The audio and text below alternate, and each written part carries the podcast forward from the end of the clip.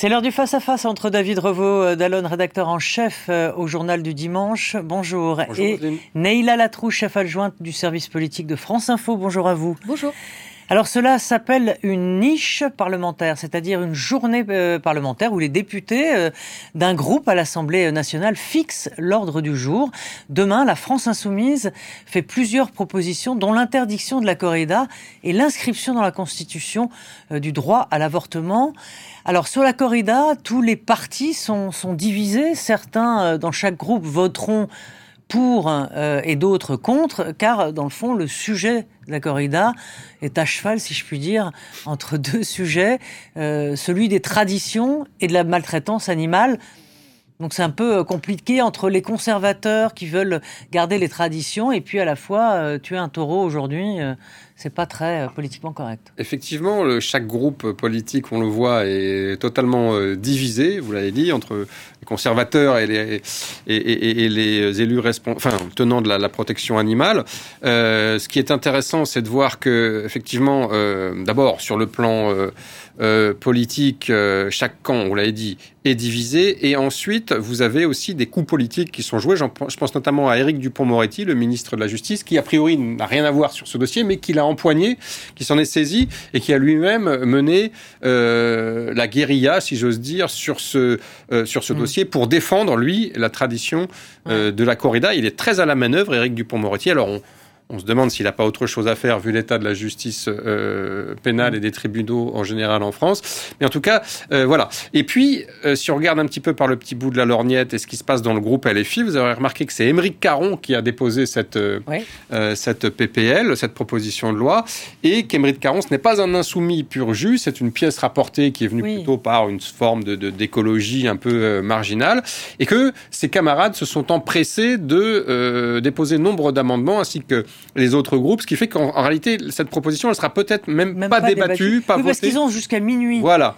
Et voilà, vous l'avez dit, il y a une fenêtre de tir pour les oppositions, c'est la fameuse niche parlementaire, mais cette niche parlementaire, une fois qu'elle est fermée, ben, euh, pas possible de, de, de, continuer le débat. Donc même cette euh, proposition qui fait grand bruit n'est pas certaine d'être euh, votée.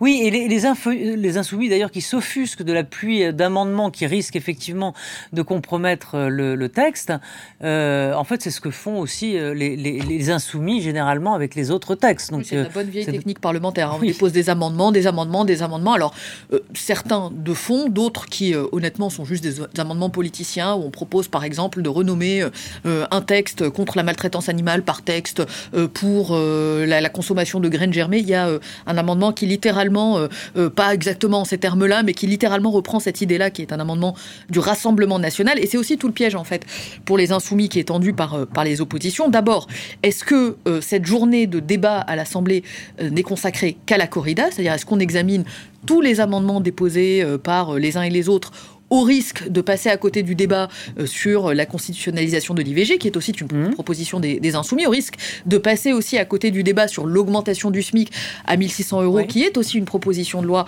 euh, inscrite dans cette niche parlementaire. Et puis, euh, à travers cette rédaction complètement humoristique, voire fantasque, du Rassemblement national sur un amendement, vient le, le cœur du débat tel qu'il est porté y compris par des députés de la majorité, qui disent Mais regardez, au final, qui veut interdire la corrida? C'est un député de Paris, Émeric Caron, qui n'est pas concerné en réalité au premier titre par ce débat sur la corrida. Par qui est-il soutenu?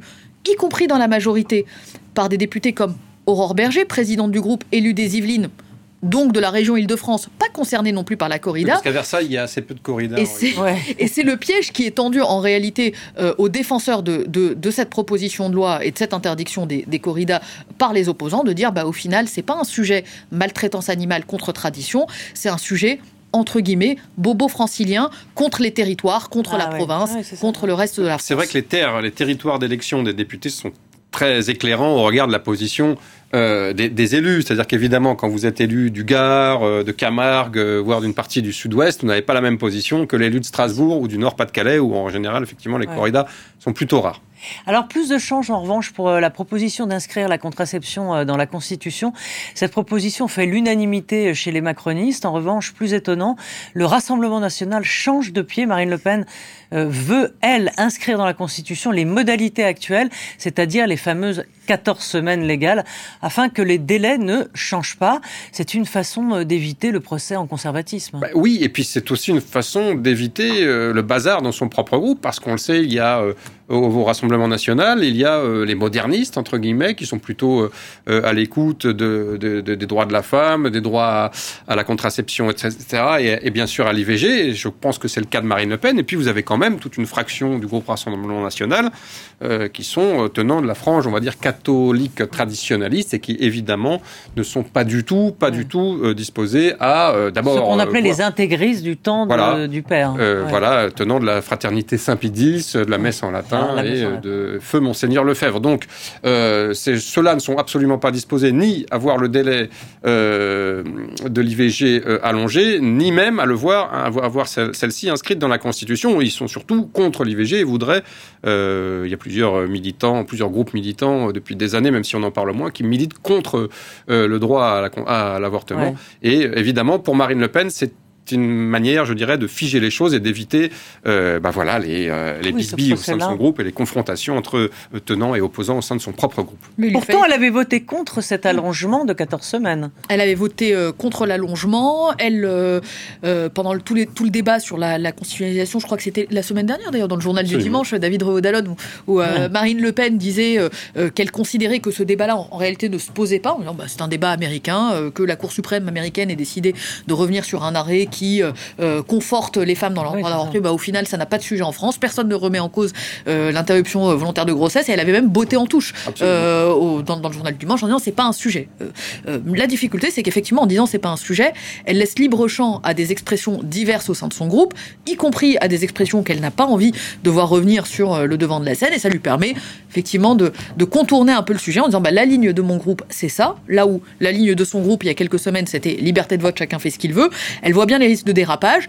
Elle contient tout le monde autour de euh, cette euh, constitutionnalisation euh, de la loi Simone Veil, à ceci près que sur l'allongement tout de même de la durée de, de, la durée autorisée de l'interruption volontaire de grossesse, Marine Le Pen peut se cacher derrière une position qui est aussi celle du chef de l'État, qui était contre lui aussi l'allongement de cette durée d'interruption volontaire de grossesse et qu'il avait exprimé au cours de la mandature précédente. Alors on va dire, vous vouliez rajouter quelque chose non, je vous laisse. On va dire un mot de, eh bien de, de ce, le, pas, pas le bilan parce qu'on n'est pas euh, au bout totalement de cette session euh, parlementaire, mais on en est au euh, cinquième 49.3 sur le budget de la sécurité sociale.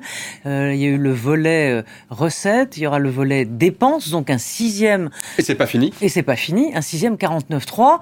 Euh, finalement, euh, ils vont à ce rythme-là, ils vont faire mieux que Michel Rocard. Oui, absolument. D'abord parce que euh, sur le volet, tous les, sur les textes budgétaires, c'est-à-dire projet de loi de finances et projet de loi de financement de la sécurité sociale, d'après mes calculs, il y aura au mois de décembre entre 9 et 10 euh, utilisation du 49.3 entre les différents, les différents volets recettes et dépenses et les différentes lectures.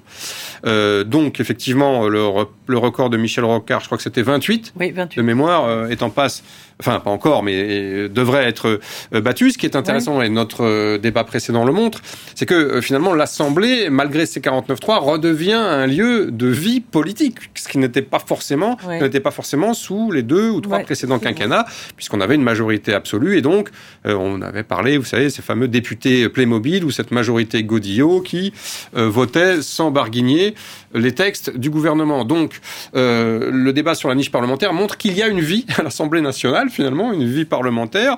Il y a des coups politiques qui sont faits. Les Insoumis en ont fait deux avec cette proposition de loi IVG et cette proposition de loi euh, Corrida.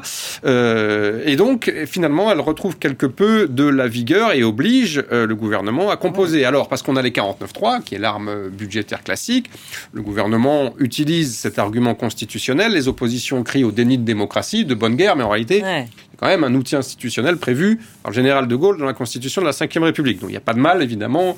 Euh, c'est aussi de bonne guerre, tout aussi de bonne guerre pour le gouvernement de l'utiliser. Maintenant, euh, comme vous le savez, hors texte budgétaire, il n'y aura qu'une utilisation du 49.3 pendant la session. Et la vraie question est de savoir sur quel texte. Euh, et vraisemblablement, le gouvernement et la majorité sont un petit peu trop confiants pour faire passer leur prochain texte. Vous savez que la loi immigration, qui sera le gros morceau de la rentrée avec les retraites, euh, à un volet un petit peu répressif qui devrait séduire la droite et un volet, on va dire, social, professionnel, travail, mhm. qui, est, qui est aussi, euh, qui lui a été ajouté pour séduire la gauche. Le problème, c'est que la gauche risque de refuser le volet répressif et la droite le volet social et donc obliger le gouvernement à sortir ce 49.3 à cette occasion. Mais il a finalement cette majorité relative, comme le disait David, c'est dans le fond une bonne chose puisque euh, c'était un peu avant, pour reprendre le, terme sur l'OTAN, un peu la mort cérébrale du débat parlementaire. Euh, là, on a repris euh, vigueur. Oui, c'est vrai que ça a repris de la vigueur et au-delà même des 49.3, il y a certains textes qui sont passés avec des négociations, alors certains diraient derrière boutique, mais en tout cas des négociations menées en bilatéral avec les, les, les, députés. Je pense à la loi pouvoir d'achat cet été, je pense à la loi sur les énergies renouvelables adoptée au Sénat avec un compromis obtenu avec la droite,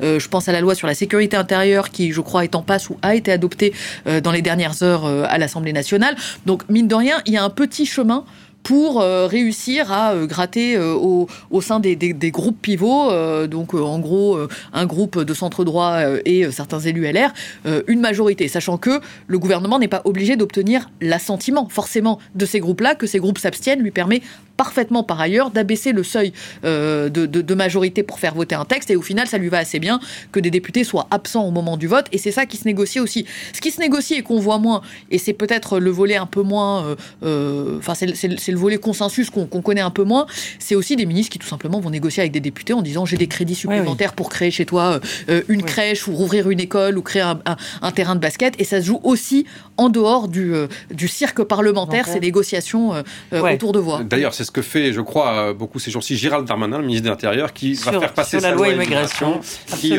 drague beaucoup les, les parlementaires de la majorité, mais aussi à l'extérieur. Merci beaucoup à tous les deux et on se retrouve demain pour Politique avec Jean-Marie Colombani et nos invités. Merci.